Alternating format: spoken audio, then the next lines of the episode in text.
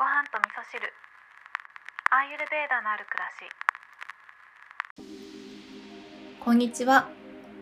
アーユルベーダアドバイザーの土井京子です。今日はですね、私がいつも頭の中に置いている大切にしている言葉、考え方についてお話をしたいと思うんですけれども、一つは貪らないということ、もう一つはですね、少ない方が豊かであるっていうことになります。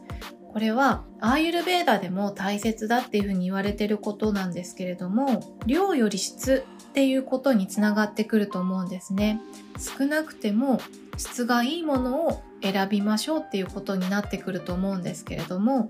この質って何だろうって考えると特徴であったりとかまあその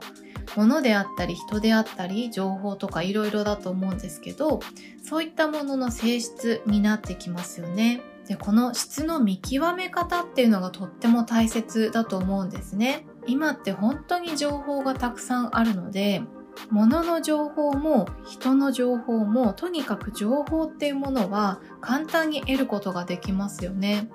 でもねその情報に振り回されていると本当の質っていうのが見えなくなってしまうと思うんですね。で本当の質って何だろうっていうことを考えてみると自分に合っているものが自分にとっては一番質がいいものになってくると思うんですね。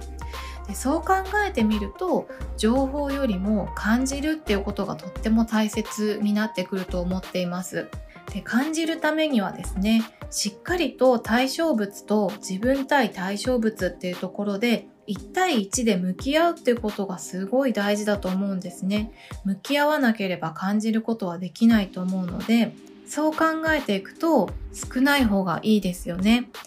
向き合うものがたくさんあったらなかなか向き合う時間が取れなかったりとかしっかりと丁寧に向き合うっていうことができなくなってしまうのでだからね少ない方が豊かであるっていう言葉の裏側っていうのは単純に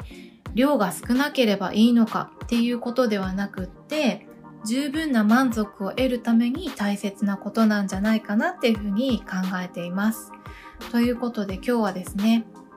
私がいつも頭に置いている言葉について考え方をお話しさせていただいたんですけれどもご飯を食べる時にも人間関係においても仕事においても情報を得る時においてもこの言葉を私は大切にするようにしています。物も人も情報もとにかくたくさんあるからこそね、こういう考えて大切にした方がいいんじゃないかなっていうふうに思って今日はね、シェアさせていただきました。特にね、忙しくされてる方なんかは、やっぱりいろんなものが溜まりがちだと思うので、